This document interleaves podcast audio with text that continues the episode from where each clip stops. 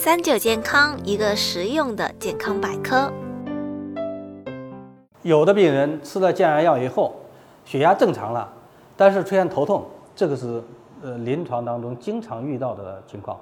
呃，分析的原因可能会有几项。第一项，你比如说咱们常说的钙离子拮抗剂，你比如说呃硝苯地平啊，呃或者是阿氯地平啊、惠特地平啊。这一类的药，只要带什么什么地平的，它都是一类药，就我们叫医生就称之叫钙离子拮抗剂。它其中有一个副作用，就是一个头痛，啊，所以说这可能是因为你选用了这一类药，导致的它的一个副作用的出现，出现头痛，呃，这是一个方面。另外一个呢，可能是你血压降得太快了，哎，本身它这个高血压。他处一个血压处于一个比较高的一个水平，哎，他感觉很舒服。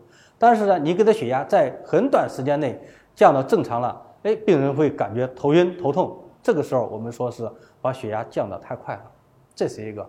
另外可能还有一个原因是是什么？就是说我们通过降压药以后，把这个血压降得太低了，病人也会感觉不舒服，感觉乏力啊、头晕啊、头痛啊。所以说我们要如果出现这种。